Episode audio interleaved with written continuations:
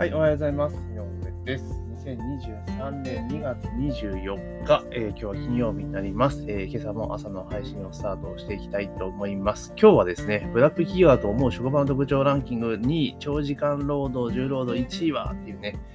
記事がありましたので、まあ、それについてね、ちょっとまだそんな会社あるんだとちょっと思ったりとかしたので、えーそれについてお話をさせていただきたいと思います。よろしくお願いします。あと最初にちょっとお知らせなんですけれども、えーこのポッドキャスト放送はですね、4月1日、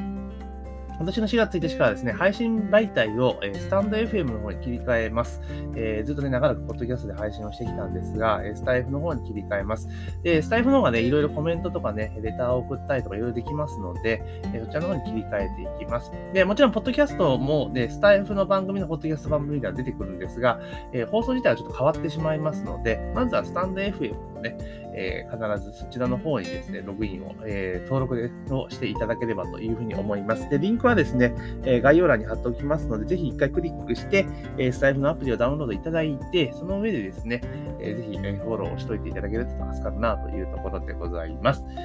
で、えー今日のテーマなんですけども、ブラック企業だと思う職場の特徴というところで、えーまあ、3位までね、出ているんですね。で、えーそれを見ていくとですね、1位は何なのかっていうと、えー残業代が出ないというところなんですね。で、2位が長時間労働、重労働があった。3、休みがない、休みにくいみたいな。全然昔と変わってないんだなっていうところがあったりします。で、まあ、記事にはですね、残業代が出ないと回答した人から、残業しても正当な残業代が払われず、サービス残業は当たり前、タイムカードを切らして残業発生などの声が寄せられてましたというところです。で、ブラック企業の特徴としては、みなし残業を上げる声もありました。正しく、え行われている限り、え違法ではありませんが、多くの人が警戒しているように伺いますというところで、まあ、この残業っていうところは結構やっぱり難しいんですよね。えー従業員、社員側とその経営会社側って認識が全然違うんですよね。あの要は会社側は、いやいや、その頼んでないからって言うし、えースタッフは、社員側は、いやいや、終わらないからって、これ絶対ね、あれなんですよ。あの交わることのない意見なんですよね。で、会社って、基本的には事前に申請してくださいって言うじゃないですか。絶対言うわけですよね。事前に申請し、許可あった場合は、え残業してくださいってことなんですよね。で、逆に、あの、社員側は、あの、そんな、事前に分かったら世話ねえわ、みたいな感じであったりとかするんですよね。だから、結局うまくいかないっていうところですよね。だから結局、その申請しろと言われても、なんか形骸化して、とりあえず書くと。で、書くのがめんどくせえから、もう、出さないという形になっちゃうのかな、というふうに思ったりします。で、結構ね、この、なんです、時間内に仕業仕事が終わらない問題じゃないですか。結局残業があるってことは。で、それってじゃあ何なのかっていうと、もちろんその社員の能力とかスキルっていう部分も当然あるんですが、それ以上に大きいのが上司からの指示なんですよね。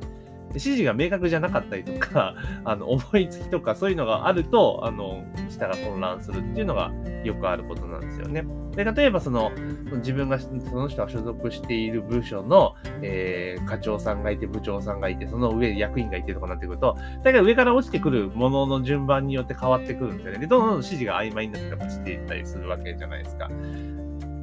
で、それがだからいきなり仕事がドーンと降ってきて、その急にね、例えば、このちょっと常務から言われたからみたいなのがバーンと入ってくると、一気に仕事が来るってくる。で、本来であれば、それってその部長さんとか、そのね、その自分のセクションの担当責任者がうまくこう仕分けしてね、さばいていくことが、えーいいんですけど、意外にそこができてないことが多いんですよね。うまくさばけないから、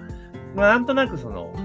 頼みやすいし、精度が高い人に仕事が集中するというのもよくあることなのかなというふうに思ったりはします。だから残業っていうのは、基本的には、その、なんていうのかな、もう、もう全部つけ、つけるが一番いいと思うんですよ。あの、社員が、えー言ったことを、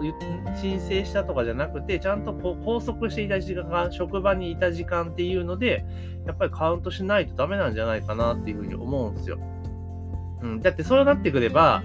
あれじゃないですか。当然じゃあ、その人件費を抑えようっていう工夫になってきたら、あの、工夫しますよね。だから、せ管理職は多分ね、そのちゃんと責任を負わなきゃいけないと思うんですよ。マネジメントスキルだから。それがその、だから、例えば残業代が多くなってきたから、あの、なんていうかな、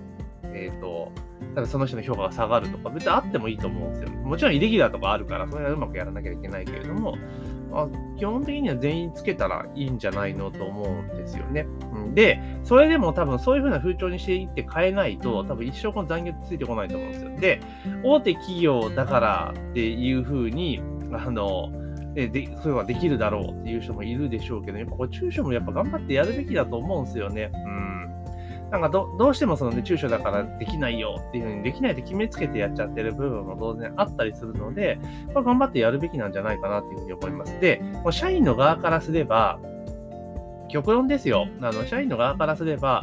そんななんかブラックな企業はとっとと辞めちゃった方がいいんじゃないのっていうふうに思うんですよ。うん、だから、ちゃんとその労働者の、もちろんね、労働者としての義務を果たした上での権利ですけど、権利主張をちゃんとしてね、それが通らないような企業であれば、ちゃんと自分が義務を果たしてるのにね、だったらもう、とっとと辞めて、違う会社に行った方が全然いいと思うんですよね。でそうしないと、要は人が集まらない、ブラックだからちゃんと人が集まらねえぞっていうこと、だからそういう会社も潰れていくっていう流れにしないと、多分この問題って解決しないと思うんですよね。うん。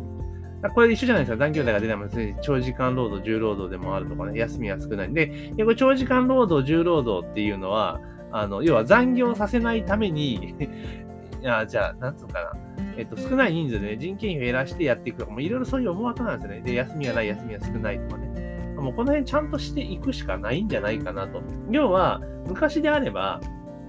今から20年とか30年ぐらい前であったら、まあまあ言うてもね、みたいな感じだったと思うんですけども、今のご時世こんな時代じゃないですよね。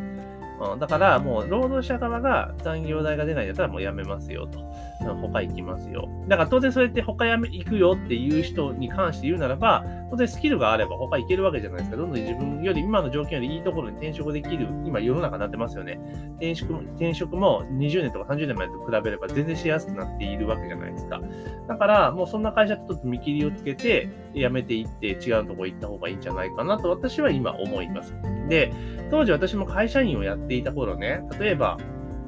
えっと、20代とかね、新卒で入ってきて、2年、3年目ぐらいでね、まあ、辞めちゃう人もいたわけですよ。で、当時私、まあ、言うたらもう10、20年近く勤めてたわけだから、なんで辞めるんだと。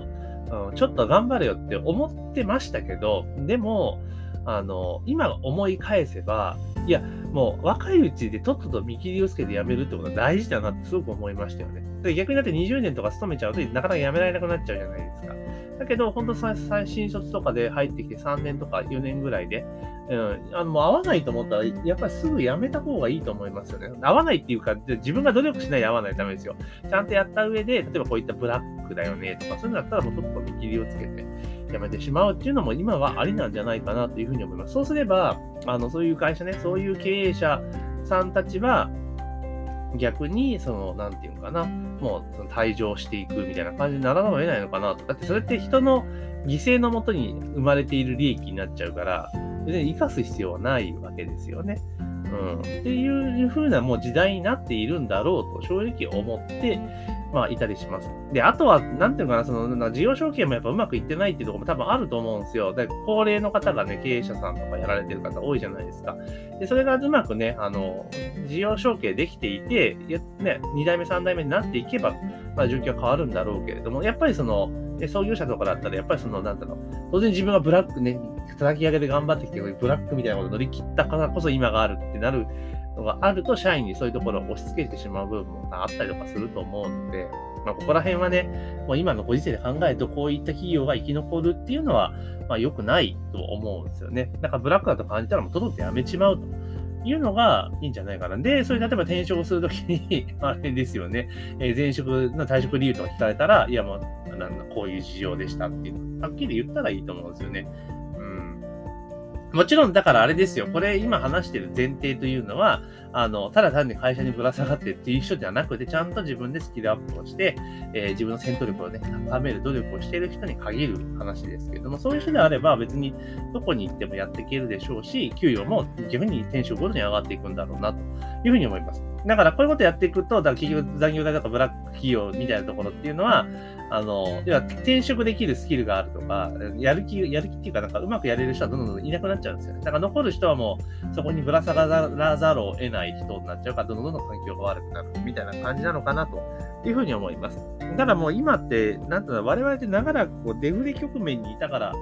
ね、あの、転職っていうリスクってすごく高かったですけど、今空気が完全にインフレにシフトしようとしている流れなんですよね。だからインフレ経済に移行しつつあるってなってくると、今までとやっぱり価値観とか考え方とかっていうのが大きく変わってくるわけなんですよね。だから、あの、もう嫌だと思ったら、あの、なんていうのかな、次っていうか別のことをやるってことはすごく大事だかなと。どうしても昔ね、我々がだから子供とかね、えー、若い頃っていうのは、いや、我慢が足りないみたいな感じで言われてたけど、あんま我慢って本当に必要なのかなと。もちろんあれですよ、必要な部分はあると思いますけど、なんか極度の我慢とかね、いや、修行だからっていうのはもう流行らないし、そんな必要もないんじゃないかなと。で、情報もいかにも今取れる時代になっているので、ま、価値観自体を変えていかないといけないのかなというふうにちょっと思ったりします。というところでちょっと今日何の話かよくわからなくなっちゃいましたけども、まあ、とにかくブラック企業は多いと。え、ブラック企業の中特徴でいくと、えー、有給、えー、残業つかねえし、時間長い時間働かせるし、休みを取れねえぞというような、記事がありましたので、それについてちょっとお話ししました。結論は、もうととと転職しましょうというところになります。かなり強引ですけどね。というところで、えー、今日はそのお話をさせていただきました。で、冒頭にもお話しさせていただきましたが、4月1日から、えー、配信メディアをスタンド FM に切り替えますので、えー、スタイルの、ね、リンク、えー、概要欄に貼っておきますので、ぜひそちらの方もね、フォローしていただければというふうに思います。というところで、えー、本日の配信は以上とさせていただきます。今日も一日頑張っていきましょうしょう。